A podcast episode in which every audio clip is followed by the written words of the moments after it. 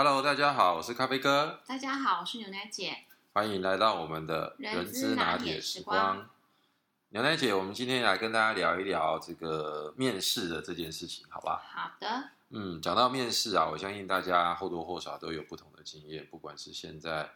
呃你考大学也好，研究所也好，求职也好，甚至于有些时候朋友帮你介绍男朋友、女朋友，也都是某一种程度的面试，对吧？是好，那诶，那我们这样子来谈一谈求职的时候的面试，有哪些是比较重要，我们可以给大家一些关注的焦点，好吗？首先就是服装，嗯，服装一定很重要，人要衣装，佛要金装嘛，对不对？对，嗯，那服装要怎么样的穿着才是叫得体的呢？我觉得要看这间公司的风格，所以你要先去了解这间公司到底是呃是很活泼的企业文化，还是是讲究非常呃一板一眼的。比如说，如果你今天去一个银行 interview，嗯，那你是不是就应该要西装？哦，那绝对是这个故意书位那个把它穿起来，因为它是毕竟是一个金融服务行业业，它是非常需要对严谨，然后而且要看就是对外服务的。对对外服务的，所以，如果像金融业，甚至于像现在有一些租赁业，呃，嗯比如说这一种呃中租迪和啦，或者是像这个呃等等这样子的公司，那他们的穿着面试，我跟各位保证，你绝对是全副武装就对了对啊，西装笔挺，领带打好，甚至于颜色的搭配，头发还要梳理整齐，去修一修、剪一剪。所以它其实就是在服务产业，你要服务客人的那一种，一定都是要就是要整正式的服装。对对对对对，没错。那但是如果是一些现在比较新时代呢，比如说是游戏产业，游戏产业啦，对，或者是一些呃 AI 人工智慧、IOT 做大数据这些，或者是做行销，那如果说你穿着西装笔挺的走进去，那肯定就是一个怪。呃，可能会有一点点唐突啦，但是也不会被扣分，因为最起码代表的是你很重视这份工作。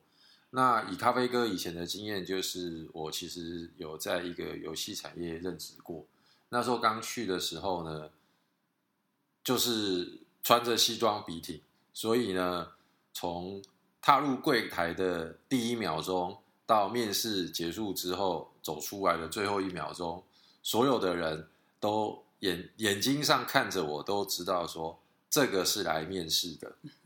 所以我会建议，这是蛮有趣。的。服他不会扣分，他不会扣分，但是呢，就呃比较没有那么融入。对，所以我建议就是服装一定要融入那一家企业。但是有些，但是说真的，有些时候也也这个墨菲定律就是，往往你觉得应该选择 A，结果答案是 B。有些时候你觉得答案应该是 B，结果呢，你就往往会选择成 A。所以所谓的融入了这件事情是，我建议如果能够有亲朋好友或者是学长学学姐在认识的类认识人在那间哎公司，可以先啊打听一下。但是我还是建议，不管是在轻松、在活泼的产业，我觉得要轻松，但是不随呢便不随便。比如说休闲的衣服，比如说休闲裤，比如说你去游戏产业的话，哦、可能就穿着休闲闲裤或者是牛仔裤，OK。但是呢，衬衫，呃，不，也不见得是衬衫，但是就是一个看起来还 OK 的 T 恤也可以。哦，但是我曾经遇过的，竟然有一个工程师，但是他是真的很厉害的一个工程师，他就给我穿着一双人字蓝白夹脚拖，真的、啊、短裤，然后呢，那个 T 恤好像是三天没洗，破破烂烂的，就跑来要做面试。那因为通常这种软体工程师，我们的第一关都是会先做专业的笔试测验。结果测验出来之后，他的部门主管看完之后说，这个人非常厉害，所以我当场脸上三条线。我想，好吧，我们要的是一个人的专业嘛。至于他的外表，可能就如果能够邀请他进来的话，再请他稍微的去做一些调整。所以，呃，也就没有做太多的扣分。但是我想如果他能够穿一个很简单的牛仔裤，一个很很干干净净的 T 恤，那或许对于 HR 我们这种 LKK 的想法就能够立马又多加了他一些分数。对，不过说穿了还是看实力啊，还是看你的能力有多好，我觉得这也是重点。不过人嘛，难免就是这样，第一印象还是蛮重要的。OK。那第二个部分就是自我介绍，这个是一定要在面试前自己先在家里做好准备部分。嗯，不管是中文的自我介绍、英文的自我介绍，各准备一分钟，应该不会花你太久时间，这个都是必要的。我觉得一分钟可能只是举例啊，可能就是大概两三分钟左右，因为如果要用一分钟介绍自己，坦白说那个难度是非常非常的高。因为你大概也就只能够讲我是念什么、毕业什么，然后我的专长是什么，我的个性是什么，大概就这样一分钟结束，对吧？OK，那这样的话就必须要准备的非常精准。不过话说回来，对于这种自我介绍，我个人的看法是，它还是比较偏向于后勤单位的，呃，自我介绍的这个分数比重可能会占多一点。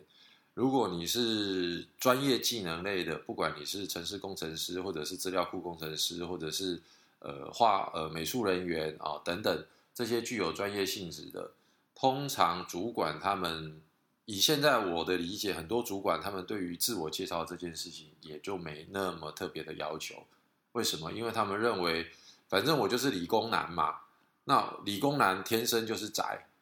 他就是不喜欢跟人接触。你要他能够说得出多漂亮的一套自我介绍，其实他们也不那么在意。他们反而在意的就是你你 coding 的能力，你 debug 能力，然后你的整个逻辑，你会用哪些软体等等。那大概这会是他们比较重视的。不过当然，如果这些理工男或者是专业同专业的朋友们在自我介绍上面能够多琢磨一点的话。我相信，呃，你能够崭露头角的机会肯定会比别人更多。因为自我介绍，它其实代表了部分的你的说话的表达能力跟你的逻辑思维。那当然，那当然，只是因为在现在这个年代，我们已经不大敢期望每个人是文武双全。对，所以，呃，还是那一句话，就是自我介绍这件事情，如果你能够准备的好一点，那肯定是好。如果没有的话，我觉得大家主管们还是会看的是我们的功力有多好的这件事情。好，第三个就是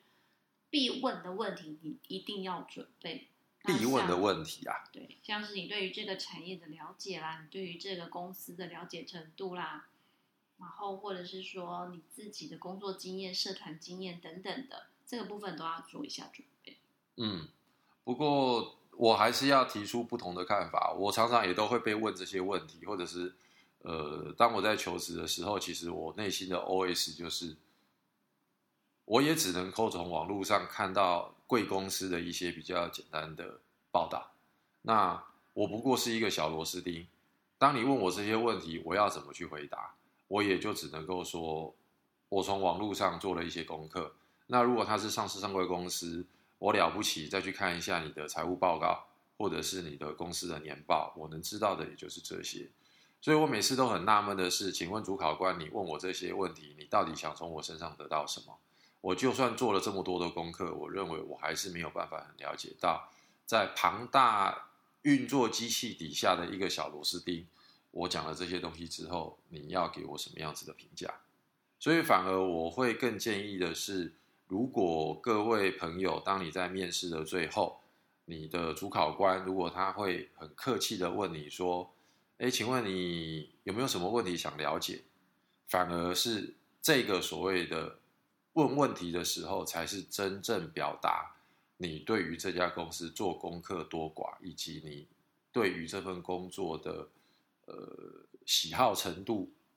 来作为真正面谈的一个重点。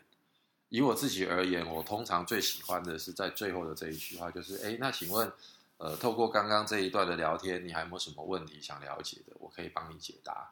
那在这个时候，我就可以综合出第一，呃，求职者在还没来之前他做过的研究，以及在刚刚面谈过程当中彼此交流的一些资讯。综合完了这两者之后，他想要再多了解哪些问题？那这个地方我可以看得出来，第一是他有没有呃整体的消化吸收，第二是我可以了解到他想关注的要点是什么。那第三，我可以去了解到他在思考跟逻辑的方向是从什么样的角度来思考问题。所以往往我会称之为这叫呃。准备面试最关键的就是，如果最后你能够问出好问题，往往它很有机会是能够让你在这个时候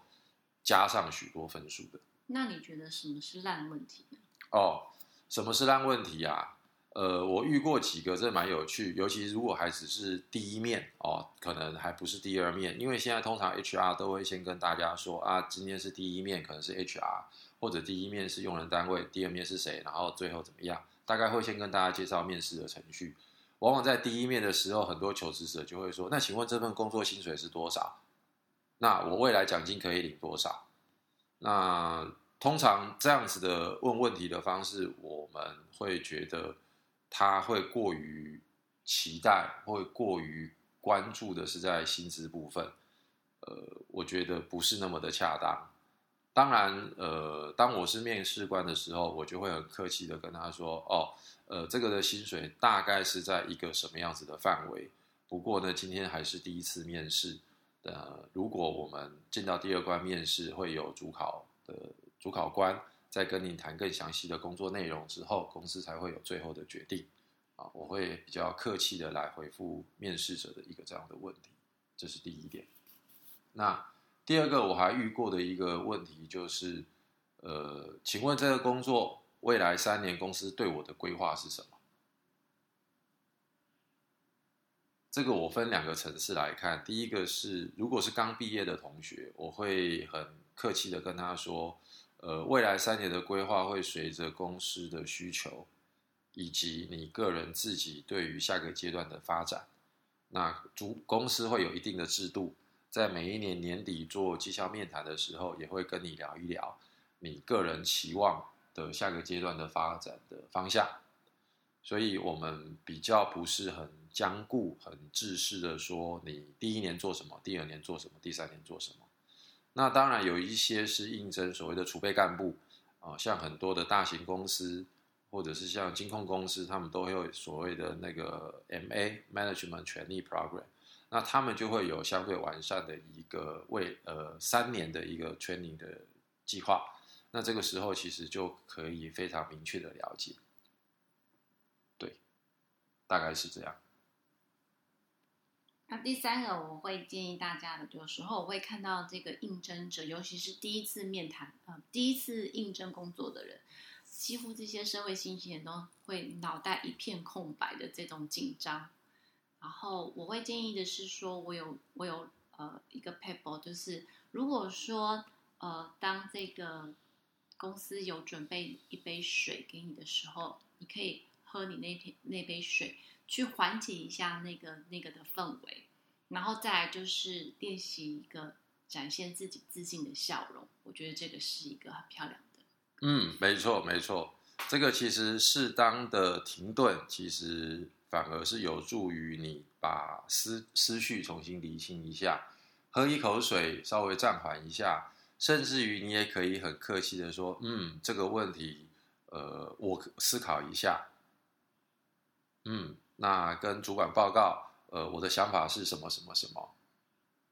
其实我觉得这些都不会去影响到，呃，在整个面谈过程被扣分，反而在某种程度。呃，反而会被加分，因为代表你是认真思考过这个问题，或者是你能够相对的呃从容的去面对一些你无法解决问题的状况的时候，主考官也会认为你是比较具有大将之风的，而不会一时乱了手脚就胡乱打一通。所以适当的顿点其实是好的，对，这个是没有问题的。好，那最后的话，我就是再提醒一下，因为目前就是有关于疫情，大家很多都是从线上方式开始面谈，那所以有可能会用 Zoom 啊，或者是 Google Meet 等等的这一种呃面谈工具做这个进行线上的面谈。那提醒各位的就是第一个要选择在家，然后不被打扰的环境，然后呢家里的 WiFi 这个一定要正常，然后还要做操作练习，因为我真的就是遇过有一些考生，他已经跟他说自己要先练，已经预告他 email 说要事先练习，结果他没有练习，然后等到真的真的跟他一起，比如说约约定三点钟要上线，结果他还在很匆忙的在试，然后一直进不来等等的产生，或者是没有没有声音，然后没有画面等等这种很尴尬的现象，那这个都我是觉得都都是没有先把准备好的部分。对，呃，其实刚刚牛娜姐提到这个，其实就是多两句话。一个就是，如果呃公司已经跟你约好时间了，我建议各位至少至少要提早在十分钟到十五分钟的时候就先连上去，甚至于要先问呃对方，就是当天测试是不是要提早五分钟，那找谁可以先做线上的这个系统测试，确保你的档案是可以共享的。或者是确保你的镜头画面是正常的，因为呃，虽然现在高科技是非常的进步，但是难免偶尔总是会就在不该发生的时候就发生了一些你无法呃预期的状况，那这个时候是非常尴尬的一件事情。